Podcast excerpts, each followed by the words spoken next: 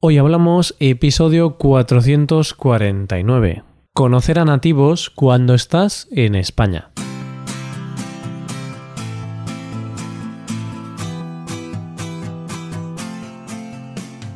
Bienvenido a Hoy Hablamos, el podcast para aprender español cada día. Ya lo sabes, publicamos nuestro podcast de lunes a viernes. Puedes escucharlo en iTunes, en Android o en nuestra página web Recuerda que en nuestra web tienes disponible la transcripción y las hojas de trabajo de este episodio y de los episodios anteriores. Para acceder a esta transcripción tienes que ser suscriptor premium. Así que si quieres acceder a todo el contenido premium y además quieres apoyar la creación de este podcast, hazte suscriptor premium en hoyhablamos.com. Hola, ¿qué tal querido oyente? Ya estamos a martes. Así que tenemos un episodio un poco relacionado con la cultura española o con algo español. Para el episodio de hoy, ya que hemos hablado de los saludos y de las despedidas, creo que va a estar bien hablar sobre cómo conocer a nativos cuando estás en España. Hoy daremos consejos para interactuar con nativos y en general son consejos que sirven para conocer gente, ya sea en un país extranjero o en tu propio país. Hoy hablamos de conocer a nativos.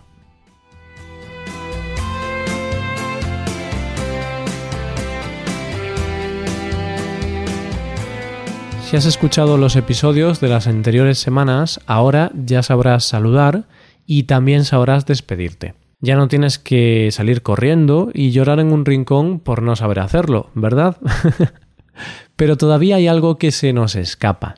Hay una cosa que no hemos tenido en cuenta, y es que a lo mejor estás muy feliz porque sabes saludar y despedirte en español, lo haces genial, pero tras unos días intentando relacionarte con españoles, te das cuenta de que no eres capaz de conocer a nadie. Estás en España. Digamos, por ejemplo, que has decidido pasarte un mes en nuestro país. Quieres conocer a nativos, quieres interactuar a tope, quieres hablar tanto en español que termines con la boca seca. Eso es perfecto, es lo que todo estudiante de un idioma quiere hacer. Sin embargo, la teoría todo el mundo la sabe, pero es difícil ponerla en práctica. ¿Cómo podemos conocer nativos en España? No es tan fácil como ir a un bar y ponerte a hablar con desconocidos.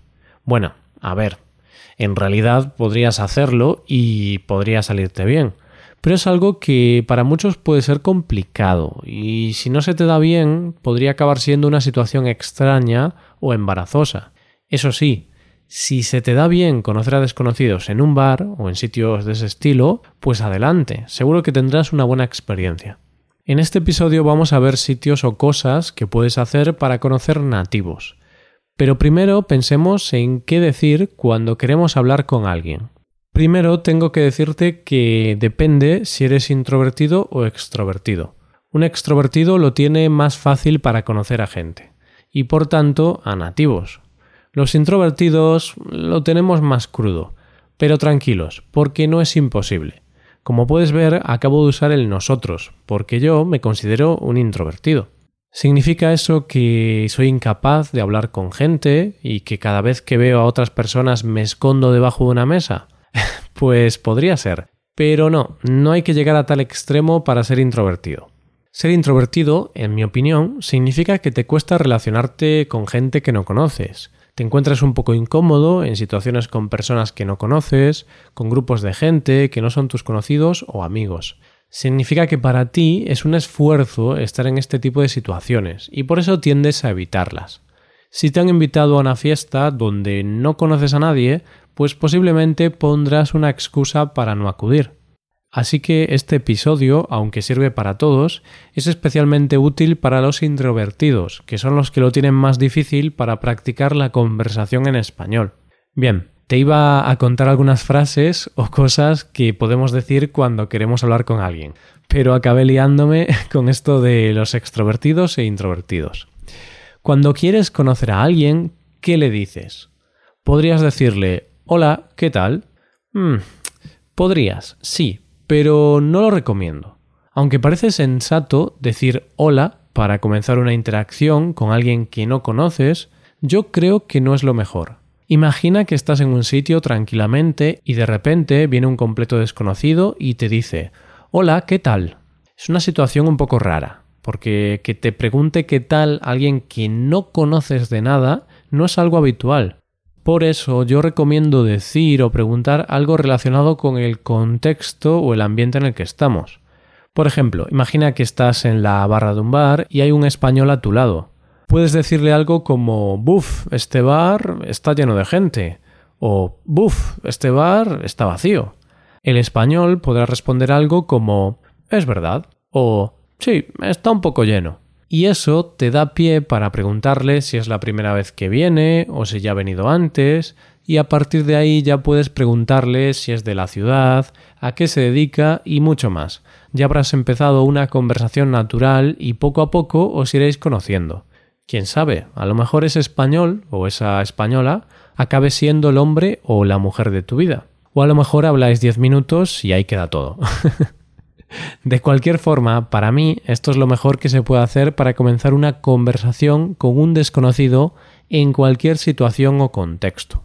Perfecto, ahora que ya sabemos cómo podemos iniciar esa conversación con un desconocido, solo nos falta saber dónde podemos conocer a nativos, a locales. Aunque en el ejemplo he hablado de un bar, creo que no es el mejor sitio para conocer a locales.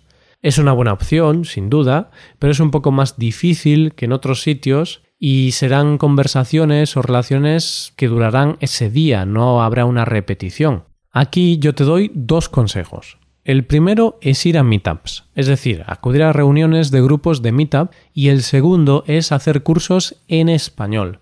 Y ojo con el segundo porque digo cursos en español, no cursos de español. Los grupos de Meetup son personas con intereses comunes que se reúnen para charlar o para hacer algo relacionado con ese interés. Puedes encontrarlos en meetup.com.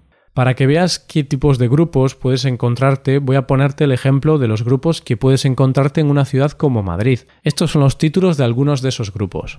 Eventos Startups Madrid. Excursiones y viajes en español e inglés. Intercambios de idiomas en Madrid.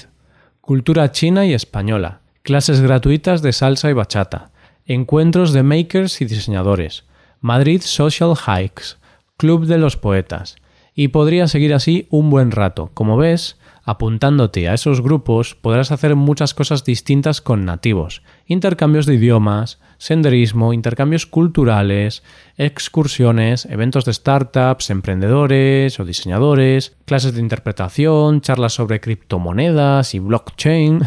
Seguro que existe alguna meetup que esté centrada en el tema que te interesa. Por último, el segundo sitio donde puedes conocer a nativos, a locales, son los cursos en español. Y como te he dicho antes, aquí la preposición es importante, porque hablo de cursos en español. No hablo de cursos de español. ¿A qué me refiero? Pues a que los cursos de español, o sea, de lengua española, centrados en gramática, vocabulario y demás, quizá no es lo más adecuado para hacer en España o en el país extranjero al que has acudido. ¿Por qué? Porque ahí vas a hacer cosas que podrías hacer en tu propio país, pues en la mayor parte de países hay cursos de español. Además, al estar en esos cursos no vas a conocer a españoles, porque ya sabemos el español. Aunque hay alguno que, bueno, quizá tendría que ir a esos cursos. no vas a relacionarte con locales, sino con extranjeros. No digo que sea malo, sino que no es lo ideal. En cambio, una cosa que creo que es muy útil es ir a cursos en español. Por ejemplo, ¿te gusta bailar? Pues vete a algún curso de baile. ¿Lo tuyo es la fotografía? Pues apúntate un curso de fotografía cuando estés en España. De esa manera, aprenderás algo que te gusta, estarás expuesto a un español natural y lo más importante, te relacionarás con locales con los que después podrás ir a tomar algo, nativos con los que podrás hablar durante muchas horas y al final acabaréis siendo amigos.